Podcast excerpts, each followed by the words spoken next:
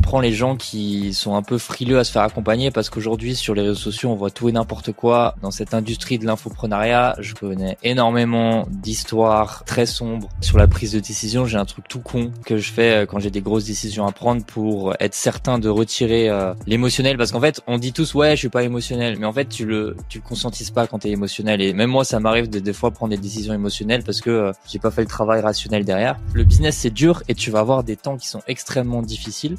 Normal. Faut juste ok problème solution rationnel. Qu'est-ce qu'il faut mettre en place pour résoudre ça?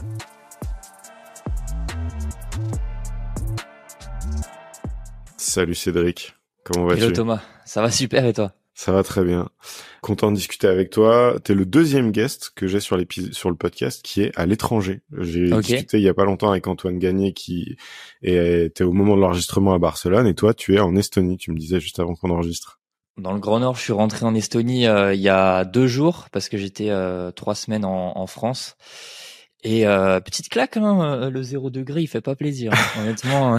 Surtout que, surtout que jusqu'ici, on a été plutôt gâté en France euh, dans le sens où les températures restent assez clémentes. J'avoue que j'imagine que revenir retrouver un zéro degré, ça devait être costaud, quoi. Ouais, on a sorti la parka et, euh, et on va s'enterrer dans la grotte hein, pendant ce Q4 parce que y a que ça à faire ici. euh, c'est un peu aussi euh, pourquoi je suis là, quoi. Une, une, bonne excuse pour charbonner. Ok, très clair. Euh, pour les gens qui te connaissent pas, Cédric, si tu nous présentes rapidement qui tu es, ce que tu fais, ce que ce que font tes boîtes, ton parcours, histoire que les gens puissent se situer avant qu'on rentre dans le carrément sujet. La version longue ou la version courte? Donne-moi des détails comme ça euh, sur les à partir de ça on, va pouvoir creuser. Ok, vas-y. Bah moi Cédric de Saint-Jean, j'ai 25 ans, euh, je suis euh, fondateur et cofondateur de l'agence Numadeo, l'agence numéro en France sur l'accompagnement en personal branding sur les réseaux sociaux autour de la vidéo. j'ai commencé l'entrepreneuriat en 2018 en freelance pendant à peu près deux ans, donc à côté de mes études et de mon alternance. Et j'ai euh, sauté dans le grand bain en juillet 2020 où euh, je me suis mis à 100% sur l'activité freelance. Et en février 2021, je suis passé en agence avec le recrutement des, des premiers collaborateurs. Donc voilà, euh, rapidement euh, euh, mon parcours. On a travaillé avec globalement tous les infopreneurs que tu connais. de près ou de loin, on a collaboré avec eux ou ils nous connaissent et on collabore toujours d'ailleurs avec ben, des très grands noms euh, du business en ligne. Euh, pour donner des quelques exemples, si vous pouvez voir sur le sur le site internet, on a Yomi Denzel, Oussama Hamar, Alec Henry, Anthony Bourbon, Pierre Lallemand, Hassan B, etc., etc. On a plus de 400 clients depuis euh, depuis deux ans. Voilà. Ok, donc positionnement, personal branding, vidéo. Qu'est-ce qui t'a amené à travailler sur euh, ce segment de marché-là? Puisque j'entends que tu t'es lancé au départ quand tu sur euh, sur euh, ton activité en tant qu'entrepreneur, c'était déjà sur de la, de la, réalisation de contenu vidéo, des choses comme ça.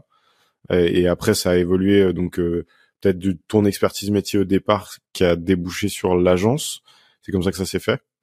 Ouais, ben pour te faire l'histoire euh, complète, en gros, euh, au départ, euh, j'étais passionné de bodybuilding et du coup, ben je faisais des petites vidéos pour des montages de motivation en fait. En fait, je prenais des, des athlètes qui étaient grave connus, je téléchargeais leurs vidéos, je les remodelais en faisant avec une petite musique motivation et, et une voix off et je publiais ça sur YouTube. Ça faisait beaucoup de vues, c'était pas mal. Et ça m'a permis en fait de développer ce skill de montage vidéo. Euh, et euh, en fait, j'étais déjà intéressé par l'entrepreneuriat parce que je détestais euh, mon alternance à l'époque. J'étais euh, commercial pour des logiciels euh, de gestion de mairie, donc c'était pas c'était pas dingue. Et du coup, c'est là où j'ai commencé à m'intéresser un peu au business en ligne et où j'ai commencé à regarder Franck Nicolas, Cédric Anissette, voilà, les, les infopreneurs de l'époque. Et donc j'étais dans des groupes Facebook où euh, derrière euh, il y avait euh, des entrepreneurs et à un moment quelqu'un met un post dans un groupe Facebook, je cherche un monteur vidéo euh, pour m'aider sur des vidéos YouTube et je me suis dit bah pourquoi pas tester? J'avais déjà testé auparavant un peu d'e-commerce, j'avais fait zéro vente, un peu de trading, j'avais fait zéro bénéfice. Enfin, j'avais un peu tout testé et rien n'avait fonctionné. je dis bon, ça c'est une compétence, peut-être que ça va marcher. Donc je postule, on fait une vidéo test et euh, ça fonctionne, il, il, il, est satisfait de la vidéo test et donc il me dit mais si tu veux qu'on travaille ensemble, il faut que tu te déclares. Et là, euh, ben du coup je me déclare auto-entrepreneur. Je me rappelle c'est le voisin de mon ex qui était comptable qui m'a fait les papiers et tout. C'était c'était marrant. Et euh, donc c'est là où je commence à faire mes premiers montages vidéo rémunérés, euh, 15 euros la vidéo YouTube euh, à l'époque. Euh, donc c'était pour moi c'était déjà ouf. J'étais en mode je suis payé pour euh, pour une vidéo YouTube, c'est fou. donc j'ai commencé à faire mes 100 euros, 200 euros, 300 euros par mois à côté de mon alternance. Euh, donc j'étais ensuite alternant chez Decathlon en tant que chef de rayon.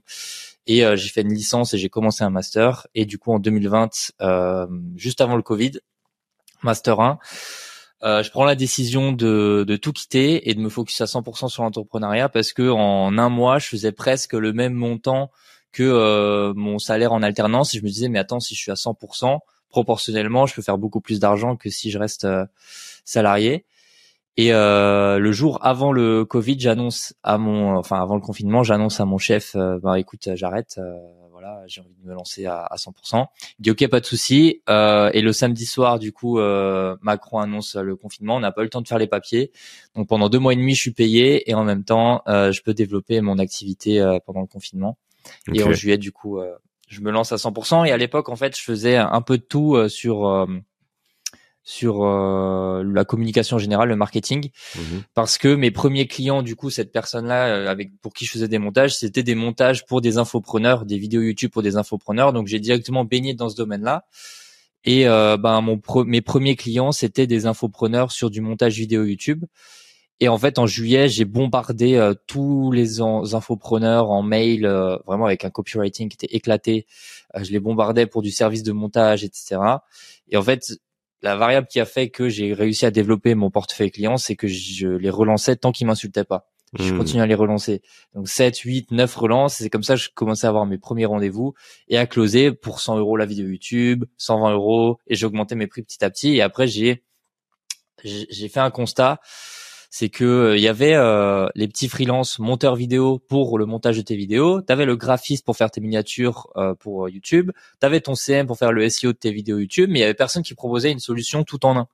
du coup, je me dis ben en fait, je vais tester de, de propulser cette offre là un accompagnement YouTube organique où euh, ben je fais tout 100% tournage, montage, direction artistique, miniature, etc. Et donc j'ai commencé à prendre ce positionnement là et en fait il y avait personne sur le marché. C'est comme ça que j'ai pu percer euh, le marché de l'infoprenariat parce que ben derrière euh, c'était un produit, euh, un service irrésistible.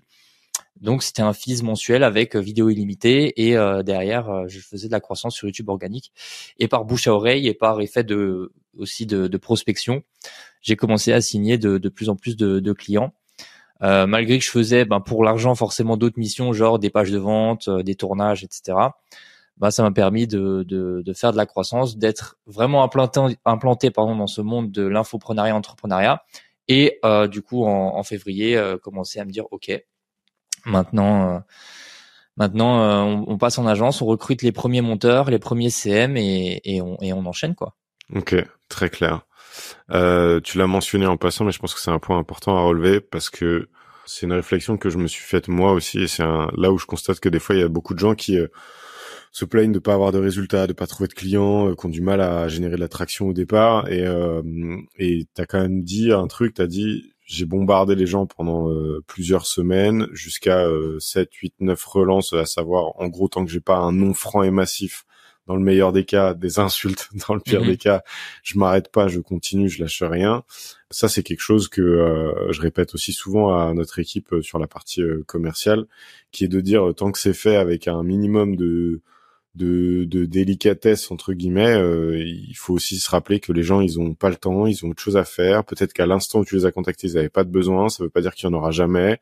Euh, ils sont aussi sollicités par d'autres gens et euh, en gros j'ai un peu, je partage un peu cette philosophie de dire tant qu'on n'a pas eu un franc, un, un non franc et massif, bah, on continue à poser la question. T'as un besoin, je peux t'accompagner, qu'est-ce que je peux faire pour toi, etc., etc.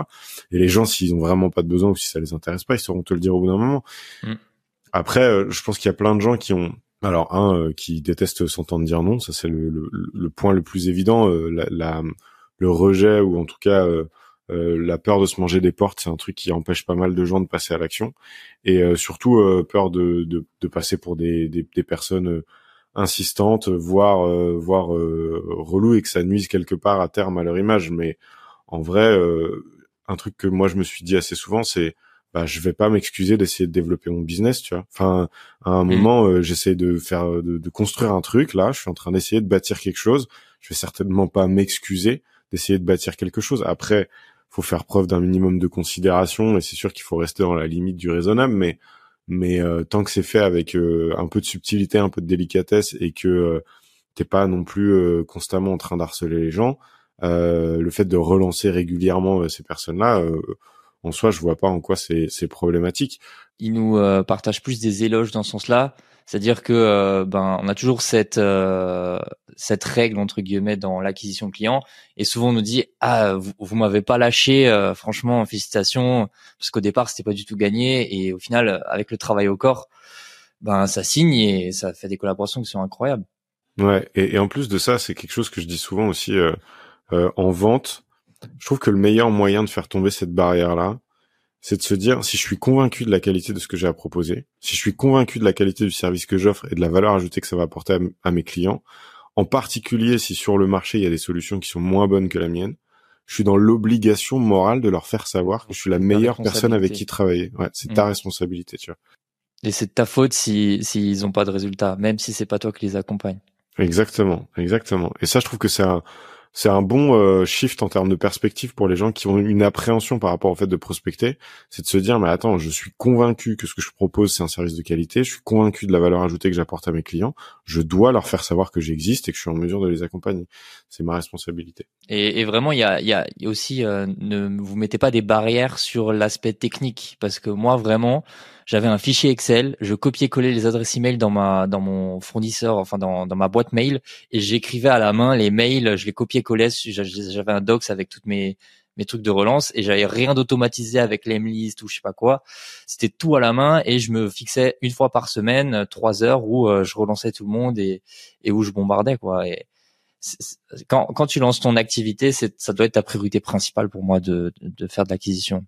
Si t'as pas de client, t'as pas de business. Déjà, ça c'est le, la première certitude, c'est que sans client, il n'y a pas d'activité. Et je suis d'accord avec toi sur le fait de pas se cacher derrière euh, la complexité apparente ou euh, la technique où j'ai pas les moyens de me payer un logiciel qui, en vrai, euh, tu, en plus, souvent le problème en plus de ça, c'est que les gens euh, mesurent pas du tout que même genre trois emails par jour, à la fin de l'année, ça fait 1000 personnes. Quoi. Enfin, tu vois, et trois emails par jour, si t'as un truc qui est pré-rédigé d'un côté tu passes 30 euh, minutes à choper trois adresses email, tu passes 10 minutes à faire les mails personnalisés, euh, ce qui va bien, machin et tout. Euh, peut-être en 45 minutes, tes trois emails, tu les as shootés. Sauf que mis bout à bout, si tu lâches pas le truc, à la fin de l'année, tu as quand même contacté 1000 personnes. Si si t'as si t'as pas signé quelqu'un après avoir contacté 1000 personnes, c'est soit que ton ton marché est pas le bon, soit que ta proposition de valeur est pas la bonne, soit que, soit que ton copie est nul.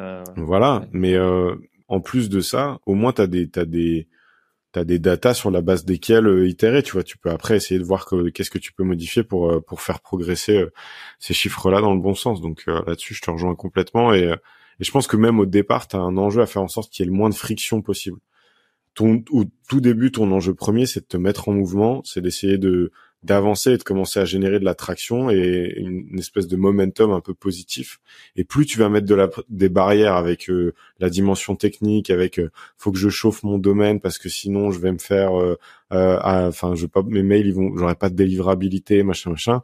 Bah en fait tu te crées de la complexité là où il n'y a pas lieu. Juste prépare ton truc, trouve des mails et en fait, il faut juste prospecter. Et moi, dans tous les nouveaux projets que je lance, la première verticale que, que j'actionne, c'est du call mailing. Euh, Et même sans site internet, hein, il y, a, y a plusieurs projets que j'ai lancés. J'avais pas de site, j'avais juste le nom de domaine mm. euh, pour justement avoir les adresses email. Ça coûte 6 euros par an. Et derrière, euh, tu, tu bombardes. Mais euh, il y a même pas besoin de site internet euh, pour commencer. J'ai signé mes premiers clients sans site internet. Je faisais mes propales sur Canva. Je suis d'accord avec toi.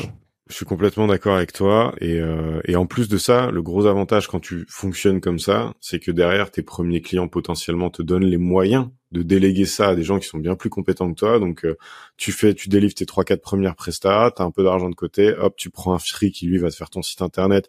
Comme ça, toi tu passes pas tant dessus, ce sera bien mieux fait que si tu passais euh, des soirs et des week-ends et tu auras un résultat plus vite, plus professionnel. Et toi tu restes focalisé sur trouver des clients, délivrer, faire en sorte que ces clients soient soient ravis, extatiques et qui te recommandent. Euh, Là-dessus, je, je suis complètement d'accord avec toi. J'ai une question pour toi.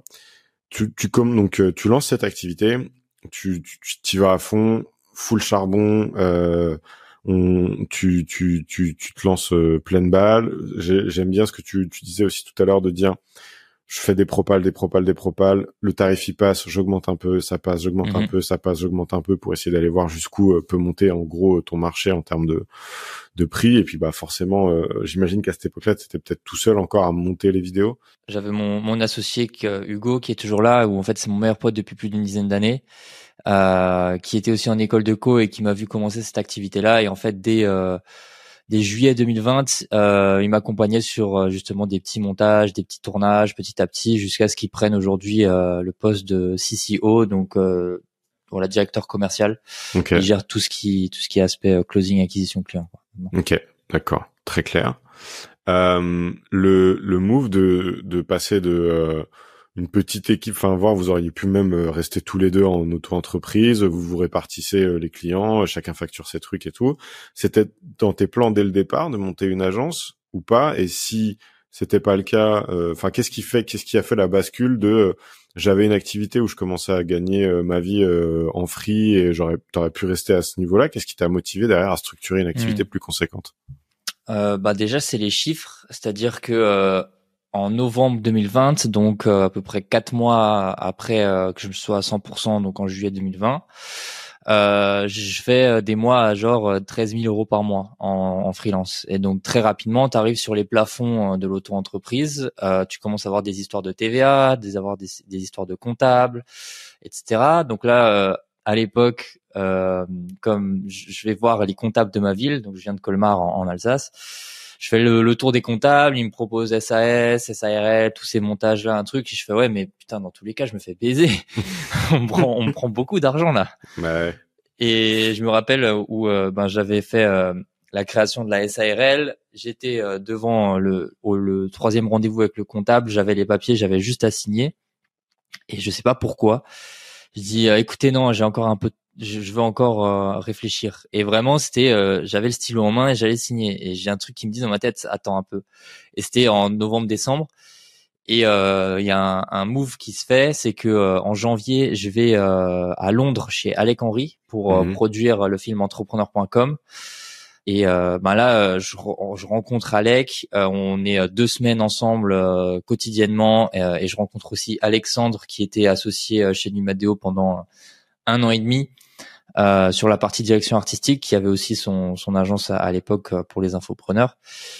Et euh, ben là, en fait, je découvre un tout nouveau monde où derrière, on, a des possibilités énormes en termes de clientèle. Et je vois que, ok, ben en fait, en, quelques mois, on peut aller exploser des scores de dingue. Et donc, ça me chiffre complètement mon mindset. Vu que je suis à Londres, je vois que je peux ouvrir une boîte à Londres euh, très facilement. Donc, au final, j'ouvre la boîte à Londres en février. Euh, qui est fiscalement beaucoup plus avantageux, même si on paye toujours des impôts, etc. Mais ça, c'est ok. Et euh, ben là commence la journée en fait où je commence à rentrer dans le cercle d'Alec, où il commence à nous faire ben, énormément de passes D aussi de son côté, et euh, où il nous coach sur le développement de la boîte. Et donc forcément, nous, moi, j'avais pas du tout la maturité et l'expérience à l'époque. Ben, il nous fait prendre les bonnes décisions en termes de process, en termes de recrutement, en termes de closing, etc., etc.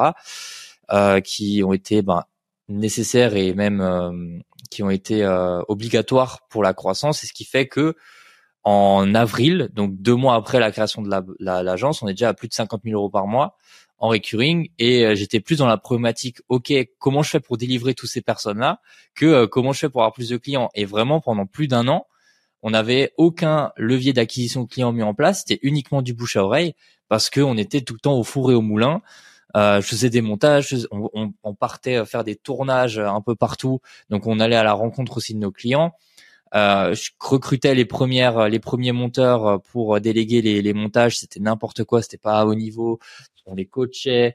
Euh, ensuite, euh, en, en, à l'été, on, on, recrute notre premier chef de projet parce que 90%, 90% de mon je le passais sur WhatsApp à échanger avec les clients. je me dis, ok, faut aussi régler cette problématique-là. Donc là, on délègue aussi la gestion de projet. Et en fait, ça, c'est en fait, je plus subi que réfléchi.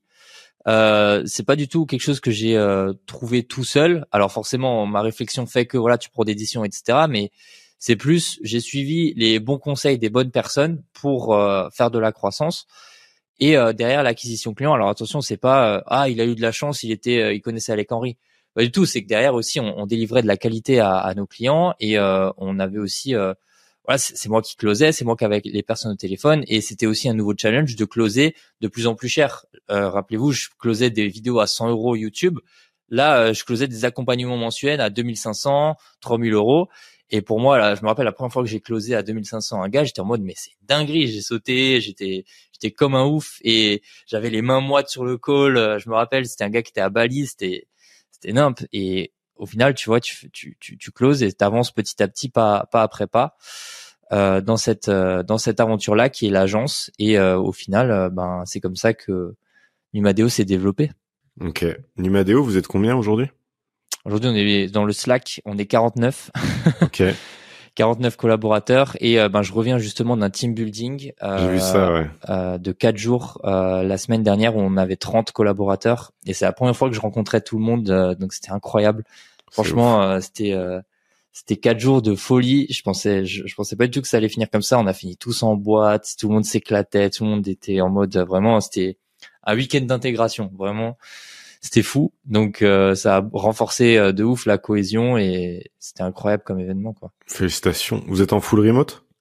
Ouais, full remote, ouais. Ok, très clair. J'ai l'impression que cette rencontre avec euh, Alec Henry et l'accompagnement dont tu as pu bénéficier avec lui a été assez déterminant. je pense que c'est quelque chose que il y a beaucoup d'entrepreneurs qui le font pas euh, et qui mesurent pas forcément à quel point ça peut te faire gagner du temps de te faire accompagner par les bonnes personnes, mmh parce que euh, souvent, moi, ce que j'ai tendance à dire, c'est que il y a à peu près autant de bonnes réponses qu'il y a de boîtes, c'est-à-dire que y a pas mal de boîtes ont leur spécificité, il y a quand même des problématiques qui sont communes et euh, en fonction des stades de développement d'entreprise, tu vas être confronté à des difficultés par laquelle passent à peu près toutes les boîtes, ce que tu évoquais tout à l'heure de je suis au four et au moulin, j'ai un enjeu à déléguer, mais il faut que je priorise. Qu'est-ce que je délègue en premier? À qui? Comment je fais? Monter en compétence les collaborateurs. Du coup, une fois que j'ai délégué ces tâches-là, sur quoi est-ce que je me concentre? Où est-ce que je remets mon attention, etc. Euh, ça, c'est un truc qu'on a vécu nous aussi, euh, tu vois, avec euh, Tierfest quand on a quand on a structuré l'agence. Euh, est-ce que euh, c'est quoi le si tu devais retirer un enseignement ou si tu devais partager une leçon que tu tires euh, de l'accompagnement dont tu as pu bénéficier euh, avec Alec ou avec d'autres gens. D'ailleurs parce qu'il y a peut-être d'autres gens aussi qui ont été déterminants dans la trajectoire de Numadeo. Tu nous as parlé d'Alec mais il y a peut-être d'autres personnes qui t'ont accompagné euh, depuis ou en parallèle sur d'autres sujets. C'est quoi l'enseignement qui t'a le plus marqué de cette période là on va dire où t'étais c'était effervescent, il se passait plein de trucs, euh, beaucoup d'enjeux, et à la fois, si tu te plantes, ça peut redescendre aussi vite que c'est monté, mais par contre, si tu fais les choses bien dans le bon ordre et que tu te poses les bonnes questions, t'as un peu le sentiment d'être assis sur une fusée et tu te dis, bah, euh, en fait, il euh, n'y a pas de limite à ce qu'on peut faire, quoi. Ouais, ben pour rebondir sur le fait de se faire accompagner, c'est vrai que en fait, je comprends les gens qui sont un peu frileux à se faire accompagner parce qu'aujourd'hui sur les réseaux sociaux, on voit tout et n'importe quoi. On a beaucoup de coachs de coachs moi, baignant dans cette euh, dans cette industrie de l'infoprenariat, je connais énormément d'histoires très sombres sur des personnes qui sont pas du tout legit. Donc moi, quand quelqu'un me, me demande de se faire accompagner, parce que moi aussi, de, je prends quelques consultings de temps en temps, je suis toujours là. Réfléchissez bien sur qui vous allez choisir et comparez toujours avec du factuel sur euh, des choses qu'ils ont déjà entrepris. Euh, c'est ça, moi, euh, ma, ma, variable sur laquelle je me base pour euh, choisir si je dois prendre un mentor ou quoi pour la suite. Et pour répondre à ta question par rapport à l'enseignement, en fait, quand tu prends un accompagnement avec Alec, il y a aussi son associé qui s'appelle Amine, qui est la face cachée de l'iceberg et qui pour moi est aujourd'hui l'entrepreneur qui m'inspire le plus et qui a qui est littéralement mon mentor et aujourd'hui ami. enfin voilà, vraiment c'est une des personnes, c'est la personne que j'estime le plus en, en, entrepreneuriat, qui est pour moi le plus fort. Et il y a une phrase qui m'a dit, qui pour moi résonne tout le temps et que je répète euh, haut et fort, c'est euh, le business, c'est dur, c'est très dur. Et ça, en fait, je me le répète tout le temps parce que c'est vrai. Aujourd'hui, des fois, on n'arrive pas à prendre du recul sur la situation dans laquelle on est. On fait des chiffres, des fois même, qui peuvent être juste du 3000, 5000 euros par mois. Mais on se rend pas compte que pour le commun des gens normaux, c'est déjà quelque chose d'énorme.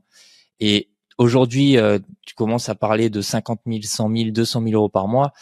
Tu es dans des sphères qui sont énormes, mais t'arrives pas à prendre du recul à dire ok tu fais quand même partie des 0, je vais pas sortir un, chiffre mais voilà une très faible partie de la population qui génère des sommes qui sont assez énormes donc le business c'est dur et tu vas avoir des temps qui sont extrêmement difficiles et c'est là où ça me permet de rationaliser et, d'être chill quand j'ai des problématiques, des, difficultés. C'est que ouais ben c'est normal, c'est normal. Faut juste ok problème solution rationnel qu'est-ce qu'il faut mettre en place pour pour résoudre ça, ne pas être émotionnel. Et euh, voilà, après les, les enseignements, c'était plus à chaque fois du, du cas par cas en fonction de la situation. Mais euh, pour moi, le, l'essentiel aussi que je retire euh, de d'Amine, c'est le positionnement, c'est-à-dire euh, l'art du positionnement et surtout du, du dépositionnement. C'est-à-dire comment trouver euh, ton océan bleu et euh, devenir le golden standard de ton marché, c'est-à-dire que les gens vont avoir une problématique et juste ils vont penser à leur problématique, ils vont penser à toi directement. C'est-à-dire comment en fait ne pas te battre avec la concurrence, mais sortir de cette concurrence et créer en fait ton propre marché, ta propre verticale pour être le leader incontesté de ta verticale. Et ça, on peut le comparer à aujourd'hui tous les leaders milliardaires, boîtes milliardaires, enfin qui sont valorisés des milliards sur le marché. En fait, elles ont créé leur propre catégorie. Et euh, il y en a des, des, des, centaines des exemples. Tu prends Uber par exemple. Voilà, ils ont créé leur propre catégorie euh, en, en, répondant à une problématique qui était que euh, quand tu étais sur le bord de la route et que tu tendais le doigt, ben il y avait, t'étais euh, jamais sûr si un taxi allait arriver dans une minute ou jamais. Mmh. Et euh, ben, ils ont réglé cette problématique en créant une application et voilà en, en donnant à, accès à une voiture, un, un, chauffeur en trois clics pour pas cher. Airbnb c'est pareil, euh, tu prends Salesforce c'est pareil, enfin voilà des, des exemples, il y en a des dizaines et en fait, il faut réussir à reproduire ça sur ton marché à ton échelle. Je dis pas qu'il faut être le nouveau Google demain, mais dans le marché, par exemple, de l'agence, moi, c'est ce que je fais toujours euh, quand j'accompagne des, des, personnes, c'est qu'on va bosser le positionnement et surtout le dépositionnement sur comment tu peux sortir de ton marché. Les mecs, ils arrivent, ils disent, ouais, ben moi, j'accompagne les e-commerce. Mais en fait, ils font tout. Ils font du SEO, ils font de, de l'ADS, ils font, ils font tout. Non, les gars, réfléchissez, ok, à une verticale où vous êtes hyper bon et on peut même pas être niché, mais sous-niché Mm. pour euh, devenir ben le numéro un de, de, de ton industrie sur cette verticale là. Et ensuite, quand vous aurez du volume, euh, ben on pourra diversifier et lancer de nouvelles business units. Et c'est exactement le schéma qu'on a utilisé avec Numadeo. Au départ, on était focus YouTube organique et un an après, fin 2022, on a lancé Vertiscale, qui est l'accompagnement sur les vidéos verticales sur les, tous les réseaux sociaux.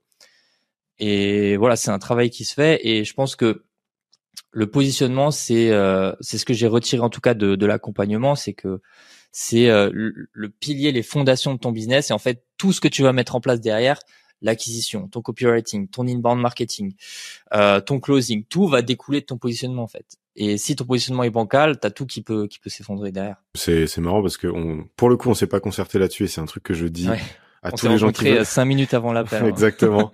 et c'est un truc que je dis à tous les gens qui veulent bien l'entendre. C'est euh, et d'ailleurs j'ai fait une euh, parce que j'en parlais tellement qu'à un moment j'ai dit bah je vais faire une petite formation euh, par email euh, quatre jours pour que tu aies les bases du positionnement et ça répond pas à tout, tout dans le détail mais au moins ça te permet de, de poser des bases solides euh, parce que je suis intimement convaincu et nous on l'a vécu aussi. Euh, si je devais pointer enfin mettre le doigt sur le truc qui a fait la différence dans le développement de notre agence, c'est le positionnement. C'est-à-dire qu'on résout, on, et aujourd'hui je le revendique même, tu vois, euh, quand je fais encore des calls de qualification avec des clients, je leur dis, on, on fait que des réseaux sociaux et on bosse avec les marques de l'agroalimentaire. Point. On fait pas autre chose. Il y a quelques clients dans le portefeuille qui sont pas des marques agro, mais qui sont des clients historiques qui sont là depuis euh, quatre ans et ça, et c'était avant qu'on revoie notre positionnement et ils sont toujours là quatre ans après et on en est très fiers et on continue à bosser avec eux.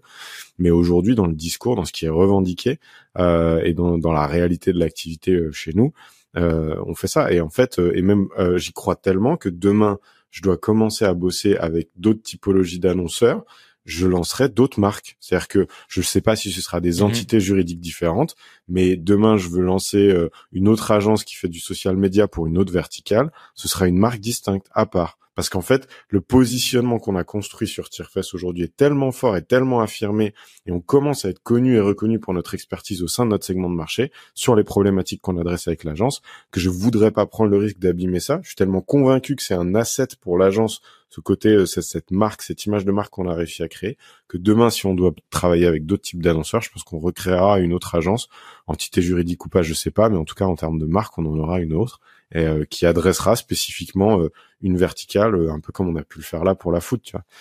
Et ça, je suis sûr que c'est le, c'est, la base. Et en fait, euh, là où je suis d'accord avec toi, c'est qu'en gros, si ton positionnement est clair, si tu sais quel problème tu résous pour quel euh, marché, quel acteur, derrière, ça vient infuser tout le reste. C'est-à-dire que dans tes emails, euh, tu vas retrouver, tu vas le valoriser. Dans tes contenus, tu vas le valoriser. Dans partout, partout, en fait, ça, ça, ça, en fait, ça met un vrai focus et ça apporte une vraie clarté à tout ce que tu vas faire derrière. Et, et en termes de prise de décision et tu le disais tout à l'heure, et je pense que c'est un point dont on parle assez peu, euh, c'est quand les choses vont vite, la plus grosse difficulté, je trouve, c'est comme tu le disais, de rester rationnel quand tu dois prendre des décisions. C'est-à-dire être très clair sur c'est quoi la direction, c'est quoi le cap qu'on s'est fixé, au fond, on est là pour quoi, et ensuite, à travers ce prisme-là, tu vas examiner chacune des décisions qui se présentent à toi et tu vas dire, est-ce que ça nous rapproche de l'objectif ou est-ce que ça nous éloigne? Si ça nous rapproche, c'est oui. Si ça nous éloigne, c'est non. Mais si t'as pas défini ce critère-là de décision qui est qu'est-ce qu'on fait pour qui et comment, qui va servir de d'étoile du Nord ou de boussole dans ta prise de décision. Si ça c'est pas clair, c'est-à-dire qu'à chaque fois que tu as une décision à prendre sur euh, est-ce que je prends ce client ou pas, une opportunité qui se présente, euh, prioriser des recrutements ou des trucs comme ça, si t'es pas au clair sur ce que tu fais, comment tu le fais et pour qui, à chaque fois tu vas te poser la question et, et en fait tu peux vite devenir cette espèce de girouette qui reste sur place et qui tourne comme ça et qui n'avance pas quoi. Et, et je trouve que c'est c'est c'est vraiment primordial, primordial. Ouais, bah pour, pour pour euh, pour donner une méthode concrète sur la prise de décision, j'ai un truc tout con que je fais euh, quand j'ai des grosses décisions à prendre pour être certain de retirer euh, l'émotionnel. Parce qu'en fait, on dit tous ouais, je suis pas émotionnel, mais en fait, tu le tu le conscientises pas quand tu es émotionnel. Et même moi ça m'arrive de des fois prendre des décisions émotionnelles parce que j'ai pas fait le travail rationnel derrière. C'est simple, je prends OK, imaginons voilà, nouveau client voilà, prendre ce nouveau client, ne pas prendre ce nouveau client avantage, inconvénient, avantage, inconvénient. Et ensuite, je liste dans chaque colonne avantage, inconvénient de prendre ou de pas prendre et j'attribue une note sur 10 sur chaque point. Et derrière, tu as une moyenne et tu peux rationnellement dire, OK, c'est une bonne ou une mauvaise idée de prendre ce client et derrière euh, prendre ta décision.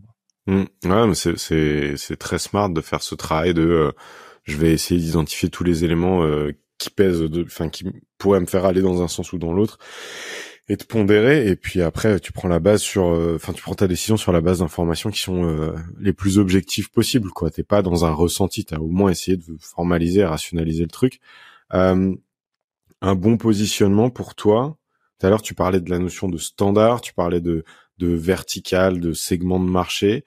Comment tu comment tu définirais un bon positionnement aujourd'hui pour quelqu'un qui se dit euh, ok j'ai capté, faut que je travaille là-dessus, c'est hyper important.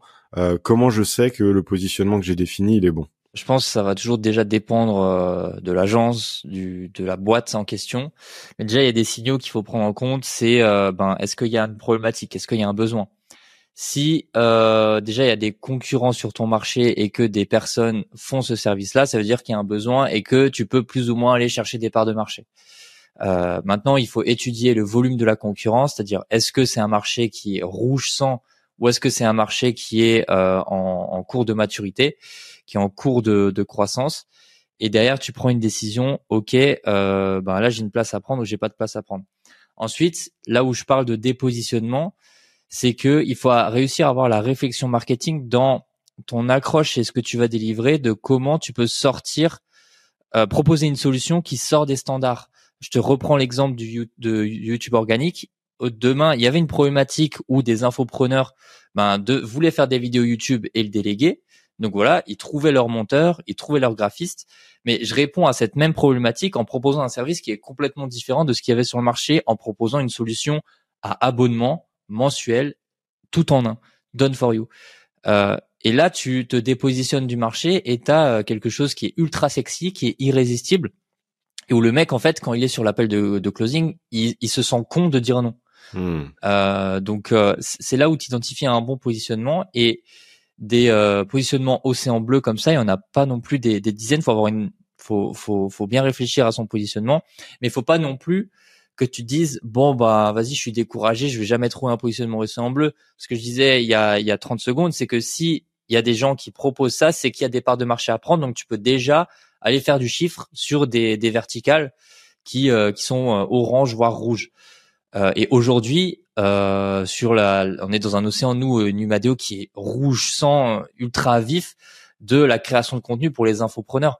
Hmm. Euh, je veux dire, euh, il y a énormément de freelance et d'agences qui copie-collent notre positionnement, qui copie-collent notre copywriting. Je vois toutes les semaines des, des mecs qui se lancent. Et, euh, et voilà, c'est normal, mais c'est parce que euh, on, on, a initié entre guillemets un peu ce, ce mouvement. Et aujourd'hui, il faut que tu arrives à mettre en place des barrières à l'entrée qui font que les gens euh, tes concurrents ne pourront pas te copier aussi facilement. Aujourd'hui, les barrières à l'entrée, par exemple, qu'on a chez Numadeo, ça va être ben, le portefeuille client, les références qu'on a. Ça va être euh, aujourd'hui quand tu signes chez nous, c'est plus d'une dizaine de collaborateurs différents qui bossent sur ton dossier entre le chef de projet, le head of growth, le CM, le graphiste, le directeur artistique, le directeur artistique assistant, le filmmaker, etc., etc. Et chaque personne est experte dans son domaine. C'est pas juste un freelance qui va faire euh, tout en même temps.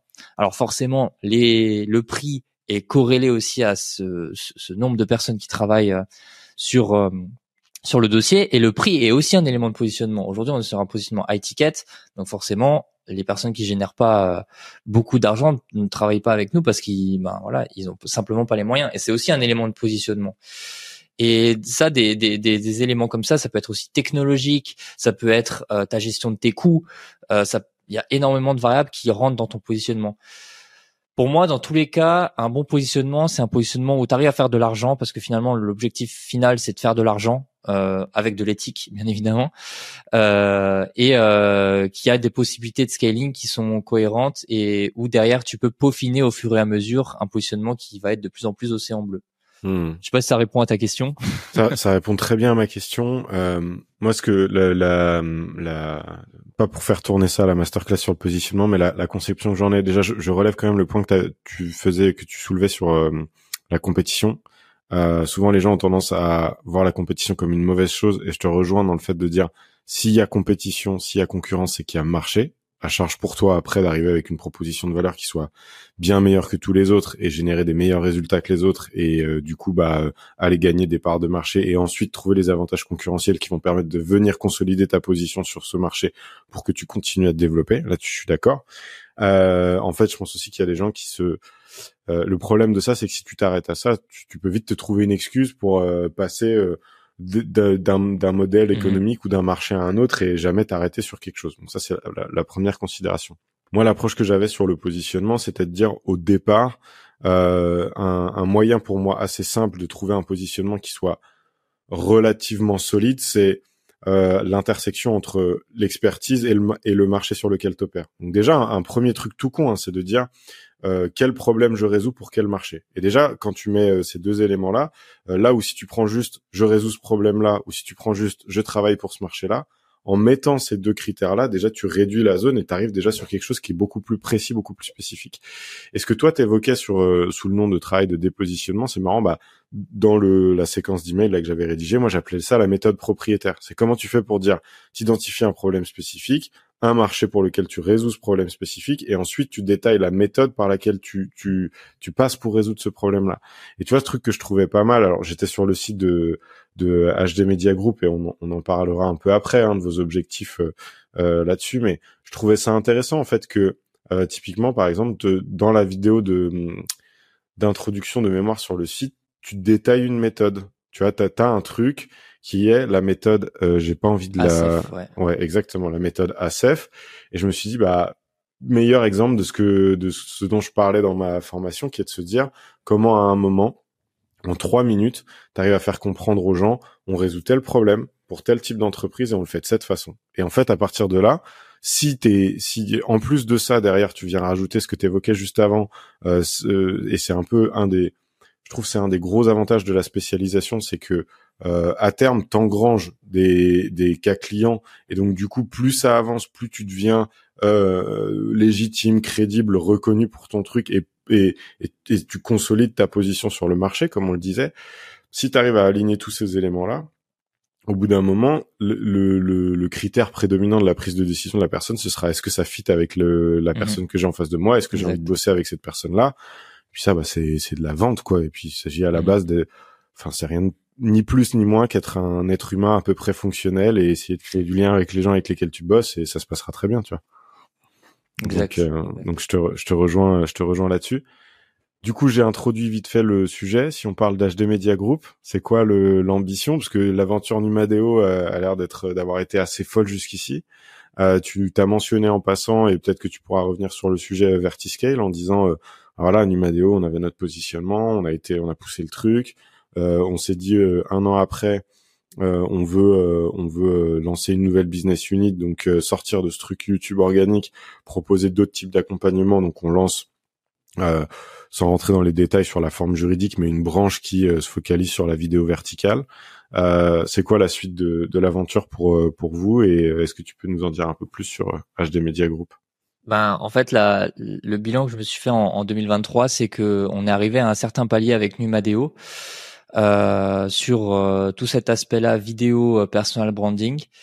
Et en fait, on n'était pas limité tant par notre capacité de croissance, mais par la taille du marché. C'est-à-dire que des infopreneurs, des entrepreneurs qui veulent développer leur personal brand, il n'y en a pas des millions non plus. Et on a atteint un certain cap en termes de chiffre d'affaires sur le développement de cette verticale-là. Donc déjà, il y a un, un, un nouveau positionnement qu'on a abordé sur Numadeo, c'est qu'on n'est plus une boîte uniquement euh, de euh, vidéos YouTube et, et vidéos verticales. Donc Vertiscale, c'était plus une offre, c'est pas vraiment une nouvelle entité euh, juridique, c'est le nom de l'offre.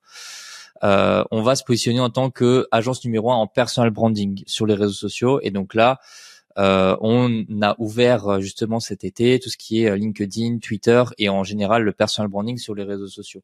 Et ça, en fait, on laisse toute cette activité-là sur Numadeo, ce qui fait qu'on a des potentiels de chiffre d'affaires qui sont un peu plus élevés parce qu'on ouvre à d'autres d'autres réseaux sociaux, etc. Mais on reste quand même limité sur le développement de la boîte, à part si on copie-colle le business model en anglais, par exemple. Mmh. Là, on, mais ça veut dire recruter de toutes nouvelles équipes de A à Z. Mmh, mmh. Et donc, constat est fait qu'il y a une limite sur la taille du marché.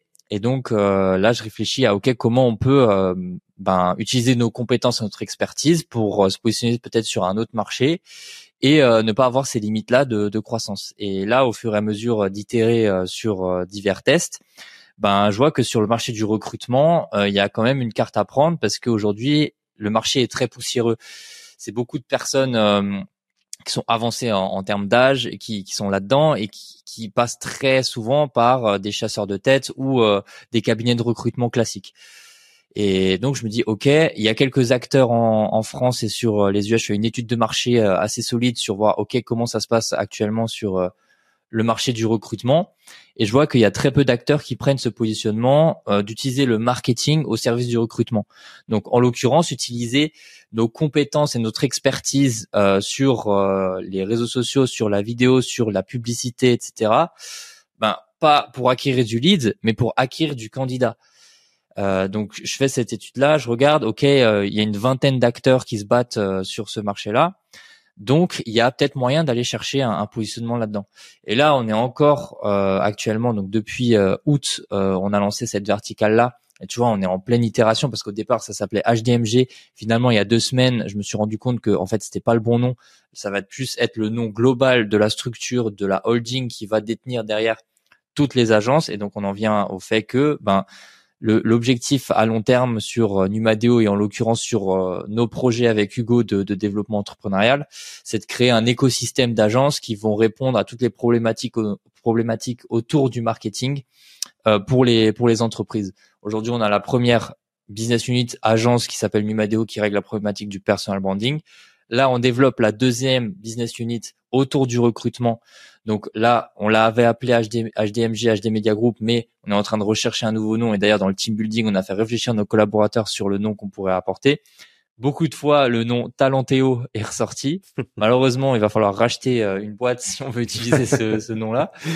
Donc, euh, on est encore en recherche du nom. Pour l'instant, ça reste sous euh, l'image HD Media Group. Mais le but derrière, c'est de trouver un autre nom. En l'occurrence, on va sûrement avoir ce EO à la fin de, de, toutes nos agences parce que ben, ce serait le dénominateur commun entre toutes les boîtes. Et euh, derrière, ben, on a déjà quatre euh, autres business units en réflexion qui sont prêtes à être lancées. Et euh, en fait, c'est juste OK. Quel temps jaloux à ces verticales-là? Qui est-ce que je positionne là-dessus? Et non pas se précipiter parce qu'il y a des opportunités. Moi, je pars d'un constat, c'est c'est c'est pas parce que tu as une opportunité que tu es obligé de la prendre. Donc toujours voilà faire cette réflexion là de quelle opportunité on prend et euh, y aller step by step. Donc là, en l'occurrence, le, focus principal, c'est continuer à développer Numadeo et du coup la nouvelle verticale sur le recrutement euh, de HDMG. Euh, voilà, mettre le marketing au service du recrutement. Ok. Euh, objectif ambitieux. J'aime bien, je trouve ça cool. J'ai hâte de voir ce que ça va donner. Euh, sur à la lumière de ton ta première expérience avec Numadeo, par rapport à cette stratégie de construction de groupe, en se disant à terme on veut que HD Media Group ce soit un, groupe un groupe d'agences qui vont venir adresser l'ensemble des enjeux marketing des entreprises. On a déjà le personal branding, on va se mettre sur le recrutement, on a quatre autres projets.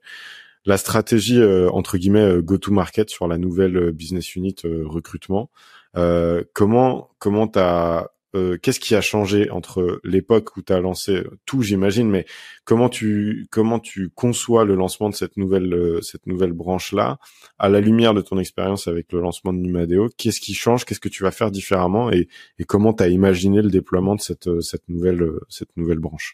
Mmh. ben, on, on, revient à ce qu'on a dit avant, c'est le positionnement, c'est-à-dire que en fait, il te faut de la data pour analyser le marché et derrière prendre des décisions. Donc ça passe par une énorme étude de marché sur tous les acteurs qu'il y a euh, que ce soit des concurrents euh, euh, directs ou indirects qui résout la problématique que tu vas résoudre, c'est-à-dire aller donner du, candidat qualifié aux boîtes, donc des A-players.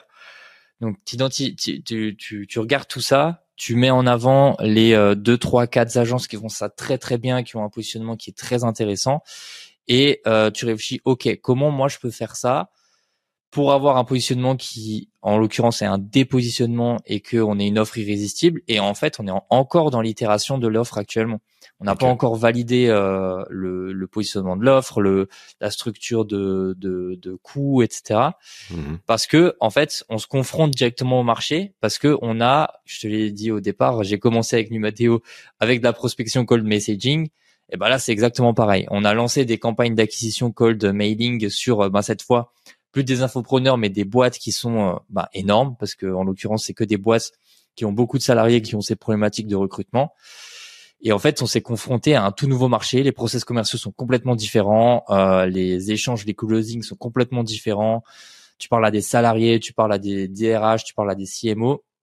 Et donc, c'est un tout nouveau, euh, tout nouveau euh, travail pour nous, euh, pour Hugo et moi, parce que ben, on doit tout réapprendre en fait. Et du coup, la strade, c'est simplement de se confronter au marché. En l'occurrence, sur ces deux derniers mois, la confrontation au marché est positive parce que on a euh, des signaux qui sont très positifs. Il y a de l'intérêt pour l'offre. Maintenant, c'est juste que les processus commerciaux sont extrêmement longs. Ça mhm. passe par, euh, ben, ils doivent euh, valider des conseils d'IRCO, machin et tout. Enfin bref, c'est long as fuck. C'est pas comme euh, t'as l'infopreneur en face de toi, tu, tu lui envoies un, lien Stripe et, et, il paye. Pas du tout. C'est complètement différent. Et euh, on a des, des, liens avec des boîtes qui sont très très connues, euh, qui sont dans au CAC 40, qui sont machin. Et du coup, euh, c'est très positif parce qu'il y a de l'intérêt et euh, voilà, on entretient la relation. Mais c'est complètement différent du, du, processus actuel. Et du coup, ben, on mélange la data, l'étude de marché et la confrontation directe au marché pour euh, ben derrière orienter. En fait, si tu veux, tu as, la direction globale. C'est juste tu vas ajuster ton tir avec le temps et avec euh, la data que tu vas que tu vas récolter. Et on est encore dans cet ajustement de tir sur comment on va orienter l'offre. Là, euh, la, la, page de vente que tu as vue qui est sur mon LinkedIn, elle est complètement à chier. C'est une V0. On va la refaire de A à Z parce que je me suis rendu compte que la plupart des gens qui vont sur cette page de vente, ils comprennent rien comprennent rien à, ce qu'on vend. Elle est beaucoup trop euh, dans infopreneur, tu vois. La vidéo, elle est à refaire complètement. Euh, tu vois, au niveau des coachs, je suis pas du tout dans les bons coachs. J'ai un, j'ai un polo avec un décor qui est en mode bureau jeune, alors qu'il faut un costume dans des bureaux super classe pour faire cette VSL. Mm-hmm. Enfin, il y a plein d'éléments qui vont, qui sont à revoir et qui sont à changer. Et ça, on l'a su, ben après un mois, un mois et demi d'itération. Quand j'ai rédigé cette VSL et que je l'ai tournée, je savais pas. C'est juste, j'ai testé et en fait, avec les feedbacks du marché concret, ben euh, tu, tu, tu ajustes ton tir et voilà, ben en l'occurrence c'est des erreurs et c'est juste ta boucle de rétrofeedback par rapport à avant, elle est beaucoup plus courte parce que ben tu as déjà l'expérience et la maturité de deux ans d'entrepreneuriat sur l'agence et tu sais les décisions à prendre pour pivoter euh, assez rapidement. Quoi. Ouais, puis t'es en mesure de faire la différence entre aujourd'hui entre les choses qui font vraiment la différence versus les trucs où mm. tu sais que là maintenant tout de suite ça vaut pas le coup d'y passer trop de temps et d'énergie parce que ça fera pas une diff énorme.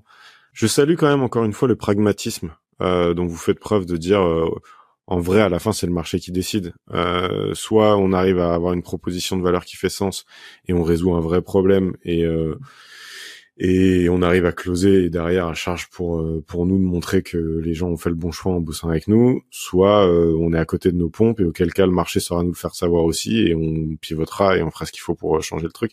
Bah, tu, vois un, un, exemple concret de ce que j'ai appris, c'est qu'au départ on était vraiment positionné marque employeur et en fait ça c'est un besoin secondaire. Le besoin primaire, c'est avoir des nouveaux talents, ouais. recruter. Donc on s'est repositionné. Ok, on va faire des campagnes d'acquisition de talents directement avec bah, des campagnes euh, publicitaires, etc. Et l'upsell sera la marque employeur. Mais tu vois, ça déjà, c'était euh, une, grosse leçon sur le positionnement. Ouais, ouais. Non, mais c'est c'est top, c'est top. Et après, euh, peut-être aussi que par rapport à ta première expérience avec Numadeo, tu seras plus facilement en mesure d'identifier euh, à quel moment il faut que tu commences à déléguer? J'imagine que tu as mhm. progressé aussi sur ce sujet-là, sur la délégation, sur le recrutement, sur la structuration, ce qui font que là où euh, ça a été peut-être un peu euh, chaotique et un peu subi, comme tu le disais tout à l'heure, à l'époque de Numadeo, où en fait c'était par nécessité. Tu te dis, je passe 10 heures par jour sur WhatsApp à gérer les trucs des clients, euh, c'est pas possible, je peux pas faire ça et continuer à développer la boîte. Bah du coup, je vais prendre un chef de projet. Bon bah là, tu seras peut-être aussi un peu plus vite en mesure, mais je trouve ça, je trouve ça sain que toi et Hugo, vous soyez repartis au charbon, vous confrontez au marché, validez ou pas vos hypothèses de travail, posez les bases et derrière, vous allez prendre les gens une fois que vous serez au clair sur c'est quoi notre cible, c'est quoi notre offre et euh, ensuite, il faudra se poser la question de savoir comment vous délivrez et une fois que tout ça ce sera clair, vous serez aussi beaucoup plus au clair sur bah, du coup pour pouvoir euh, scaler, on a besoin d'une personne là, une personne là, une personne là et, euh, et déléguer et puis j'imagine rebelote sur la prochaine prochaine business unit quoi. Exact, mais pour moi c'est c'est essentiel en tant que que CEO et fondateur euh, de de ton de ton activité, c'est tu dois te confronter au marché toi-même. Et je crois que c'est Anthony Bourbon qui disait que même lui, de temps en temps, il, appelle certains clients feed pour avoir leur avis et leur poser des questions. Et ça, c'est, c'est obligatoire parce que, en fait, t'as beau déléguer, même si la personne est la plus compétente du monde, elle sera jamais aussi investie que toi qui a lancé euh, qui a lancé la boîte, etc. Donc euh, c'est sûr. C'est essentiel. Et, derrière, euh, la maturité marketing et entrepreneuriale fait que c'est aussi logique que tu te confrontes toi-même au marché si tu lances une nouvelle business unit. Mmh, mmh. J'ai une question sur. tu disais tout à l'heure, on a quatre projets dans les tuyaux sans rentrer dans les détails, mais c'est surtout la question que je me posais, c'est aujourd'hui comment tu fais toi pour identifier ces opportunités marché? C'est quoi ta ta méthode, ton process euh, Par quelles étapes est-ce que tu passes avant de te dire, ok, ça c'est peut-être une hypothèse de travail qui vaut le coup d'être creusée, je vais y consacrer un peu de temps et d'énergie euh, euh, et voir s'il y a quelque chose à tirer ou pas? Hum, pour moi, je vois, je vois deux éléments importants dans cette réflexion-là. La première, c'est qu'est-ce que nos clients actuels ont besoin?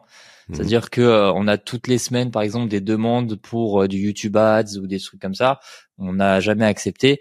Eh ben, ok, t'écoutes tes clients et tu dis, oh, quel euh, vertical je peux lancer pour répondre déjà aux clients actuels que j'ai et donc forcément faire plus de cash et encore plus les satisfaire et faire en sorte que l'écosystème global soit bénéfique.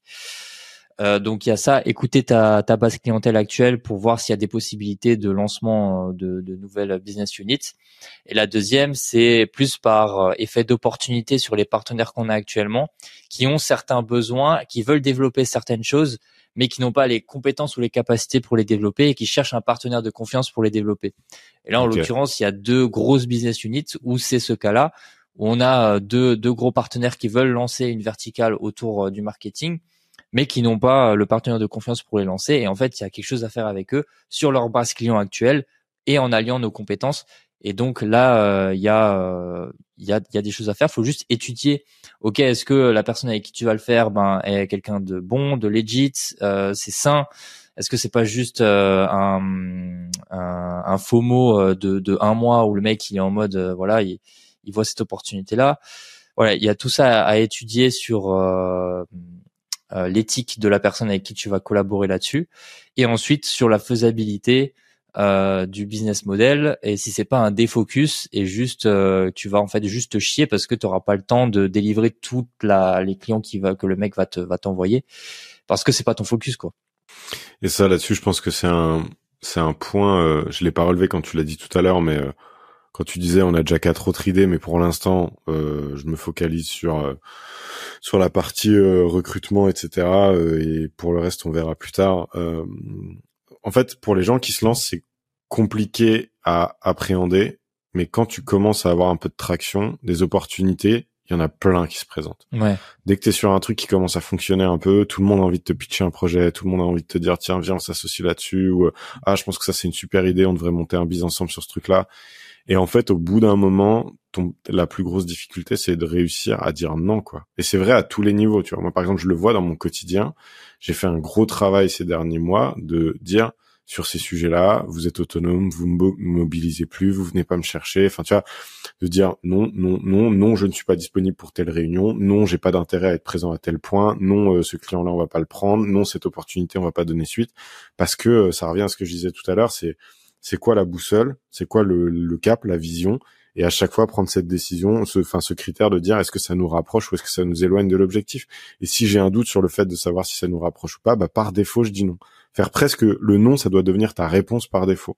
Ouais, il y a une règle qui est euh, si c'est pas un putain de oui, c'est un non. Bah ouais, exactement, exactement. Et euh, et c'est et c'est dur au départ parce que euh, c'est grisant, tu vois, d'avoir euh, ouais, et puis c'est grisant d'avoir plein d'opportunités, euh, de se dire euh, de se dire putain mais est-ce que je suis pas en train de louper un truc là je devrais peut-être je devrais peut-être aller faire ci faire ça nanani. Et et en fait ouais d'avoir cette capacité à dire non ça veut pas dire non pour toujours. Ça veut dire non pas tout de suite et ça veut peut-être dire que quand le reste tournera et que tu auras de nouveau un peu de bande passante et que tu auras le sentiment de pouvoir investir du temps et de l'énergie sur ce projet sans que ça nuise à ton truc principal qui reste quand même euh, la locomotive qui tire tout le reste, bah là tu pourras te poser la question de savoir si tu y vas ou pas. Mais euh, mais avant ça, faut avoir quand même la certitude que le core business il est solide et une fois que le core business il est solide et il tourne, tu peux te poser la question de savoir bah OK, qu'est-ce que je lance maintenant.